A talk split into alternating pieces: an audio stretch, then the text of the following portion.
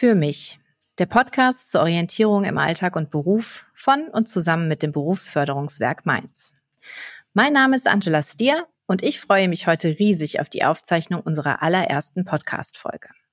Wir haben uns mit diesem Format, welches den Titel Für mich trägt, zum Ziel gesetzt, vor allem ein verlässlicher Orientierungspunkt für all diejenigen zu sein, die sich mit dem Thema Aus-, Fort- und Weiterbildung für seh- oder hörbehinderte Menschen beschäftigen.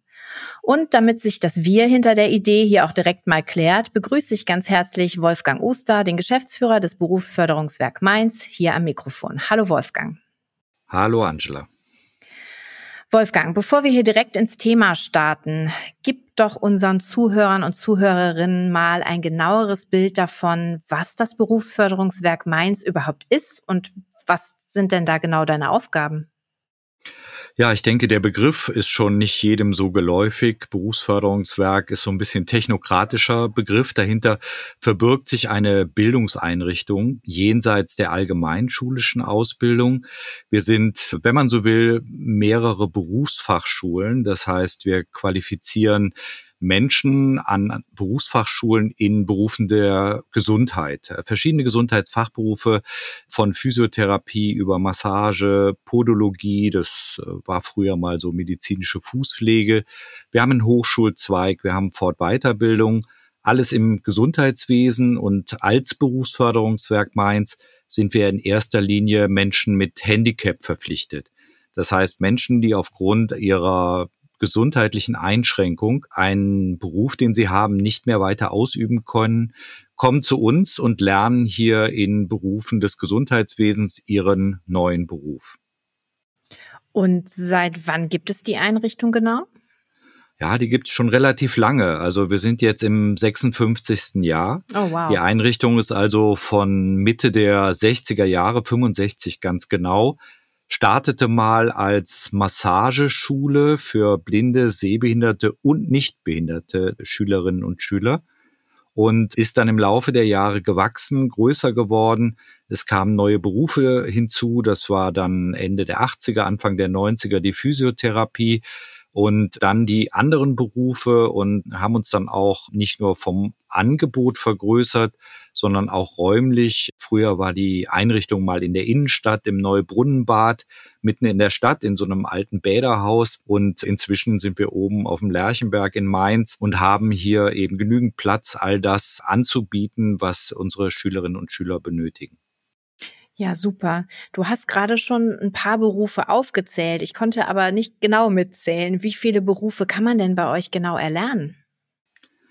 Also letztlich haben wir vier Berufe, die wir qualifizieren. Die Massage so als Urschleim dieser Einrichtung, wenn man so will, immer noch nachgefragt, Jahrzehnte schon totgesagt, inzwischen mehr gebraucht als in den vergangenen Jahren. Die Physiotherapie, das ist so unser größter Bereich, muss man sagen mit den allermeisten Schülerinnen und Schülern auch. Dann kam später die Podologie hinzu, ein zweijähriger Gesundheitsfachberuf für die Behandlung am Fuß. Und die Kosmetik, Dermacare, das ist so unsere jüngste schulische Ausbildung. Da sind wir auch ganz formal eine echte Schule auch, eine Ersatzschule. Das sind so die Hauptqualifizierungen, die wir als vollwertige Berufsqualifizierung anbieten. Darüber hinaus noch ein Studiengang, der für Gesundheitsfachberufe, wenn man so will, obendrauf gesetzt werden kann für Kolleginnen und Kollegen, die in der Lehre, die in der Betriebswirtschaft sich weiter qualifizieren wollen und dann abschließen mit einem Bachelor in äh, Medizinalfachberufen und das ist aber dann nur für Berufsangehörige der gesamte Bereich der Fortweiterbildung, die so im therapeutischen Kontext nötig sind. Das müssen wir und wollen wir auch tun, weil ich sagte dir ja schon, dass wir im Wesentlichen auch äh, Menschen mit Handicap anbieten. Und wenn wir die ausbilden, dann müssen wir sie später auch weiter qualifizieren, weil das so auf dem normalen Fort- und Weiterbildungsmarkt für Menschen mit Seheinschränkungen kaum oder nur ganz schwer möglich ist. Okay. Das ist ja schon ein ganz, äh, ja, schön großes Spektrum, wenn ich mir das jetzt mal vorstelle. Ich weiß noch gar nicht so, was ihr macht und du erklärst das so in diesem Umfang. Also beachtlich, wie viele Menschen oder wie viele Schüler könnt ihr denn bei euch ausbilden? Wie viele Ausbildungsplätze habt ihr bei euch in Mainz? Mhm. Wir sind vom Land Rheinland-Pfalz, was unsere Aufsichtsbehörde auch ist für die schulischen Ausbildungen, äh, haben wir so eine maximale Obergrenze von 220 Schulplätzen über alle Ausbildungsgänge. Ich sagte vorhin schon, die Physiotherapie ist der größte Bereich. Da fangen wir auch zweimal im Jahr an. Das ist eher ungewöhnlich. Wir fangen immer zum ersten Vierten und ersten Zehnten an und haben da in etwa 150, 160 Schülerinnen und Schüler. Der zweitgrößte Bereich ist äh, die Massage. Da fangen wir auch zweimal im Jahr zu den gleichen Zeiten an. Da haben wir so, na, so um den Dreh 40 bis 60 Schülerinnen und Schüler. Und der kleinste Bereich ist die Podologie. Da fangen wir auch nur einmal im Jahr an. Da haben wir so maximal 25, 24 Plätze. Die Kosmetik Dermacare startet neu. Da hätten wir so zwölf Plätze pro Kurs, aber da beginnen wir erst im August mit. Mhm. Und die verschiedenen Ausbildungen haben auch unterschiedliche Längen, also Laufzeiten? Oder wie kann ich mir das vorstellen? Jetzt beispielsweise, wenn wir uns den größten Ausbildungsgang anschauen, der Physiotherapie, wie lange dauert da die Ausbildung? Ja, die Ausbildungsdauer ist gesetzlich geregelt. Da haben wir auch keinen Spielraum. Das steht in einem entsprechenden Ausbildungs- und Prüfungsverordnung. Das längste Zeitfenster ist die Physiotherapie. Das ist eine dreijährige Vollzeitqualifizierung während die Massage und die Podologie zwei Jahre dauern und die Kosmetik ein Jahr. Mhm. Du hast es eben schon mal mit einem Satz gesagt, das Thema inklusive Ausbildung. Und das ist ja was, was einem ja immer wieder begegnet, wenn man sich mit euch beschäftigt. Aber was bedeutet das eigentlich genau am BFW Mainz? Ja, vor allen Dingen haben wir damit eine ganz schön lange Erfahrung, muss man sagen. So Inklusion, mal kurz umrissen, ist ja die gemeinsame Beschulung, das gemeinsame Arbeiten, das gemeinsame Leben, wenn man so will, von Menschen mit und ohne Handicap. Die Politik hat das ja so seit ein paar Jahren, also noch nicht so ganz so lange auf dem Schirm, dass das eigentlich ein erstrebenswertes Ziel ist. Denn Menschen, die man vorher nicht ausgrenzt, die müssen nicht hinterher mühsam integriert werden, sondern von Anfang an gemeinsam leben, lernen, arbeiten. Und das machen wir wirklich seit 1965. Also seit den ersten Tagen werden bei uns Menschen mit und ohne Behinderung, ohne Handicap gemeinsam ausgebildet. Und da verfügen wir natürlich über eine wahnsinnslange Expertise, was das eigentlich bedeutet. Denn das ist ja viel mehr als nur, sage ich mal, drei Blinde, drei Sehbehinderte und drei sehende Schüler in einen Kurs zu setzen und dann zu sagen, so, äh, jetzt macht mal alle hier gemeinsam eure Ausbildung.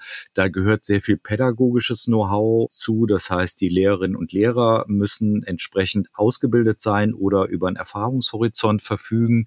Die Räumlichkeiten müssen entsprechend sein. Das heißt, unsere Kurse für die Hörgeschädigten haben alle spezielle Ausstattung Ausstattung, damit unsere hörgeschädigten Schülerinnen und Schüler keinen Schall, kein Echo wahrnehmen. Wir haben Schriftdolmetscher, die das, was ich im Unterricht sozusagen sage, simultan verschriftlichen und über einen Beamer an die Wand werfen. Die, die ein Hörgerät haben, da wird direkt das Hörgerät angetriggert äh, über Technik.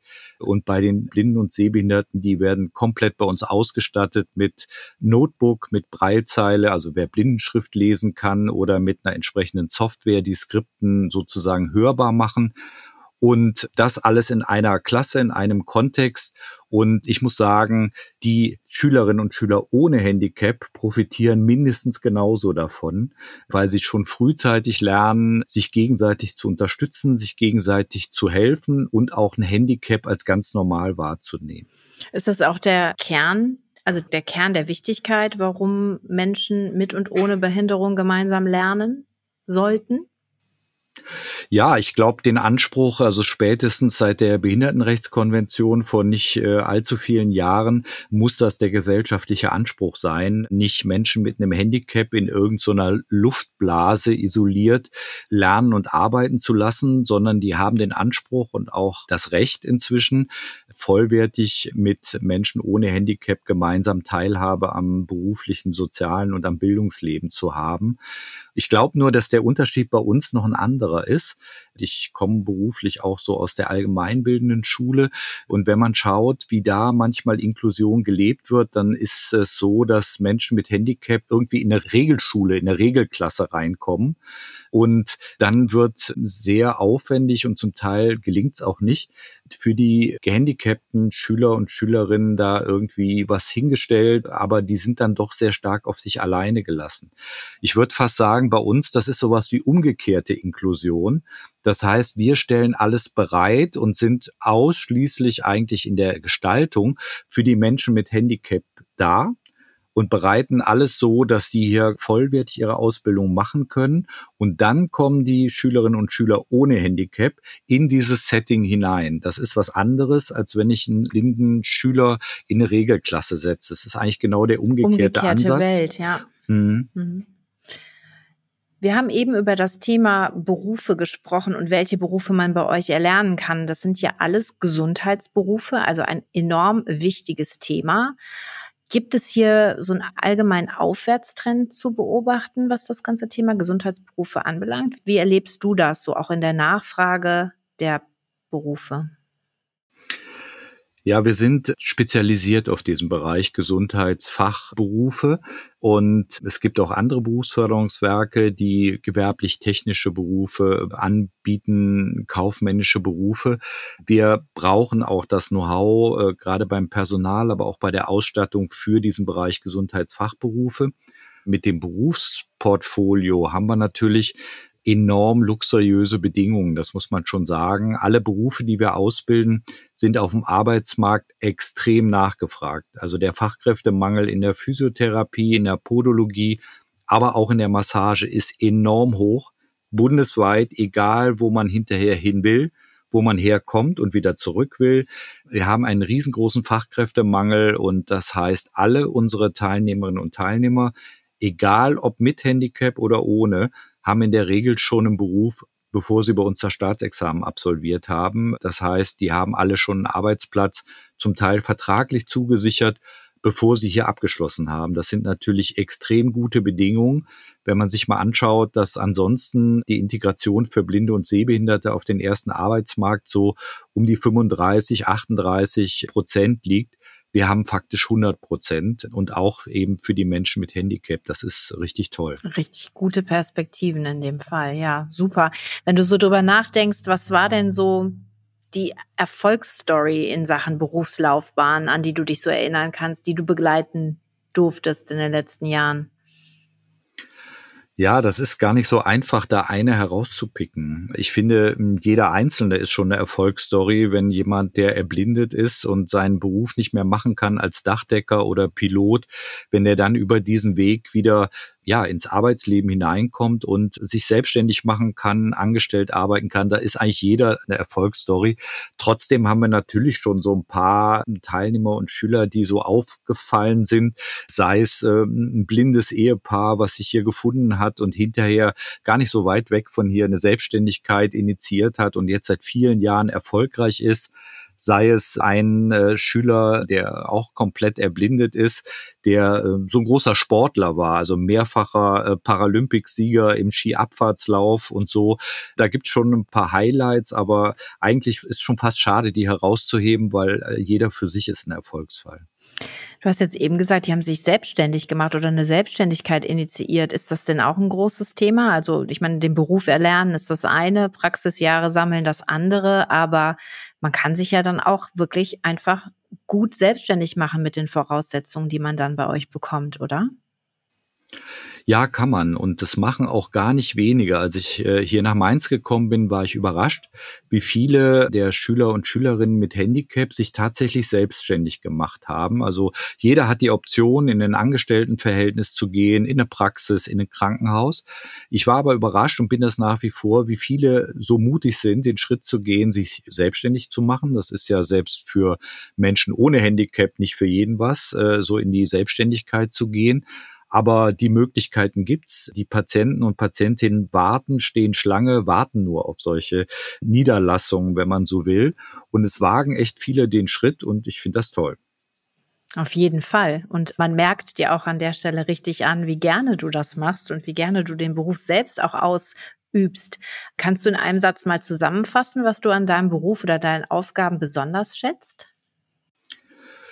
Ja, ich habe beruflich so ein paar Dinge, ein paar Stationen gehabt und hier, das ist eben was ganz Besonderes. Das ist einfach nicht ich sage mal in Anführungszeichen, nur eine Schule. Jede Schule ist was Tolles, weil Menschen, weil Kinder, wer auch immer Bildung vermittelt bekommt.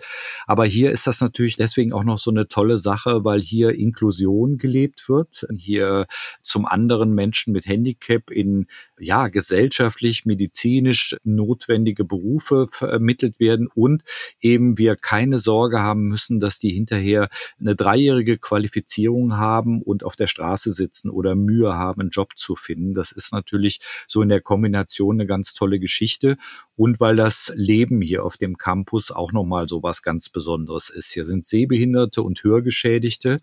Eine Sache, die an sich schon immer als schwierig angesehen wird. Der eine sieht nichts, der andere hört nichts. Aber auch da hat sich hier auf dem Campus was ganz Tolles entwickelt und das Ganze eben noch mit unseren Schülerinnen und Schülern, die nicht behindert sind, das ist schon einmalig. Ja, du hast auch gerade schon das Stichwort Campus genannt und dann interessiert mich einfach brennend, wenn ich jetzt, also ihr sitzt ja im schönen Mainz äh, in Rheinland-Pfalz. Ähm, was ist denn, wenn ich jetzt in einem ganz anderen Part von Deutschland sitze, also Augsburg, Stuttgart, Hannover? Kann ich dann trotzdem bei euch meine Ausbildung machen und wie würde das wenn ablaufen? Also Mainz lohnt sich ohnehin. Das ist eine Landeshauptstadt. Hier kann man auch einiges machen. Also es ist auch nicht so, dass hier nicht äh, was los wäre. Auch da, egal ob mit oder ohne Handicap. Und eine Besonderheit von uns ist in der Tat, dass wir bundesweit unseren Einzugsgebiet haben. So Berufsförderungswerke in der Regel haben eher so einen regionalen Einzugsbereich. Da wir so hoch spezialisiert sind mit den Gesundheitsfachberufen, kommen ganz, ganz viele Schülerinnen und Schüler aus dem Bundesgebiet hierher, die dann aufgrund ihrer Sehbehinderung beispielsweise zu einem Reha-Berater gehen, weil sie ihren Altberuf nicht mehr machen können, werden dann dort oder mit ihrem Reha-Berater äußern die in der Regel den Wunsch, ich möchte Masseurin, Physiotherapeut oder Podologe werden. Und dann werden die bei uns zu so einem Check-up, wenn man so will, angemeldet. Also jeder kann sich vorher hier das Haus auch mal angucken, ob es ihm gefällt, ob es ihm passt. Wir können uns gegenseitig kennenlernen. Und da wir hier auch Campus nochmal nicht nur ausbilden, sondern auch die Schülerinnen und Schüler leben, äh, haben wir hier eine große Anzahl an Wohnheimzimmern. Das ist also nicht ein Internat. Viele BFWs und Berufsförderungswerke haben so einen Internatscharakter. Bei uns sind die Zimmer eher so ein Wohnheimcharakter, also ohne Aufsicht und so. Ähm, die wohnen hier in Einzelzimmern mit Dusche, WC, werden hier auch voll verpflegt in unserer Mensa mit Frühstück, Mittagessen, Abendessen. Und dann kann man das hier, glaube ich, ganz solide und mit Spaß auch absolvieren. Auf jeden Fall. Es hört sich nach Selbstständigkeit auf ganzer Linie an, wie ich finde. Also nicht nur dann selbstständig meinen Beruf erlernen, sondern auch bei euch wohnen können, ohne dass es zu Einschränkungen kommt. Du hast eben den Reha-Berater erwähnt. Das heißt, diese Menschen gehen dann über welche Stellen zu ihren Reha-Beraterinnen?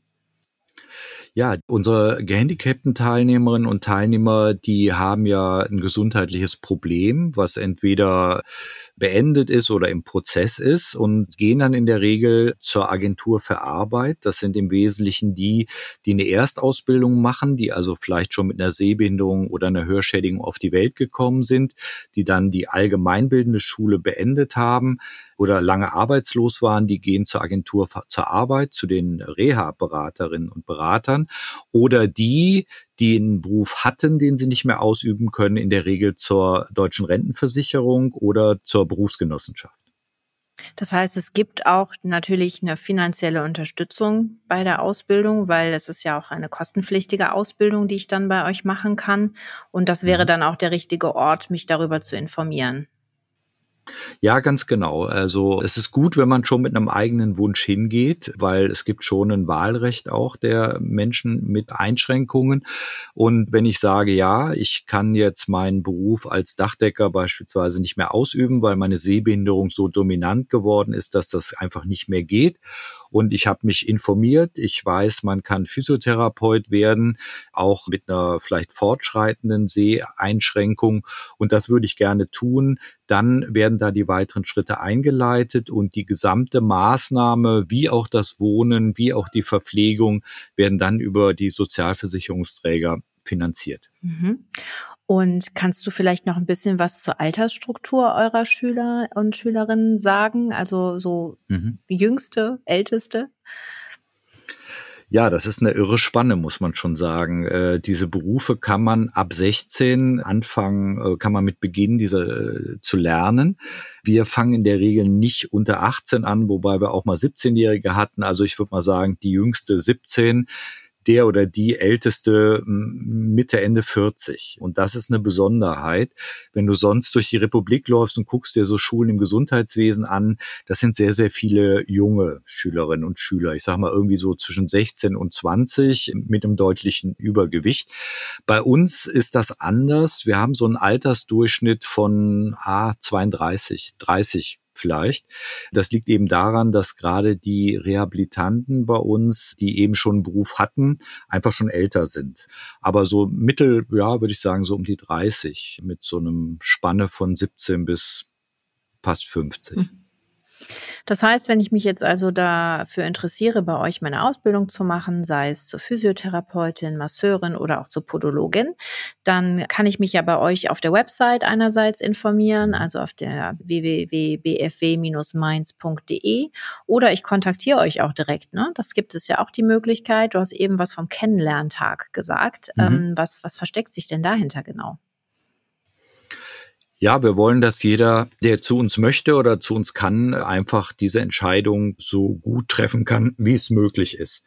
Und deswegen bieten wir zum einen so Infotage an, wo man sagt, da kann jemand kommen, manchmal auch mit Partner, mit Eltern, wenn es die Jüngeren sind, wie auch immer.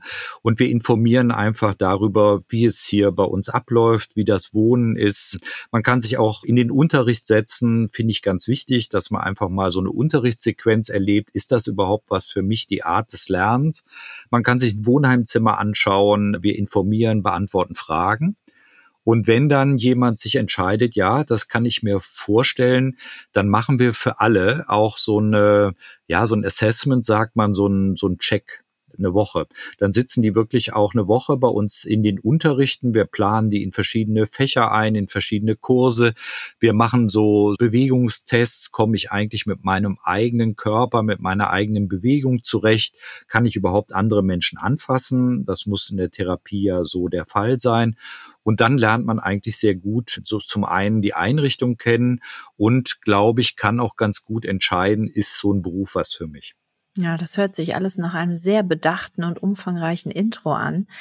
Und ähm, ja, wir kommen auch schon quasi zum Ende unserer Intro-Folge. Ich würde ganz gerne so zum Abschluss nochmal einen Satz von dir vervollständigen lassen, Wolfgang. Das wollen wir eigentlich so mhm. demnächst immer mal beibehalten. Und wenn ich sage demnächst, wir planen ja einige viele Folgen und werden uns mit Menschen aus und aus, auch aus, aus dem Umfeld von BFW Mainz unterhalten, mit Menschen mit Handicap und ohne Handicap. Mein Satz für die Vervollständigung für dich wäre, für mich bedeutet Inklusion dass man Menschen mit Behinderung nicht erst ausgrenzt, um sie hinterher mühevoll zu integrieren, sondern von vornherein Menschen mit und ohne Handicap gemeinsam leben, lernen und arbeiten lässt. Ganz, ganz lieben Dank, Wolfgang. Bis bald. Gerne. Hat mir sehr viel Spaß gemacht. Bis bald. Bis bald. Tschüss. Tschüss.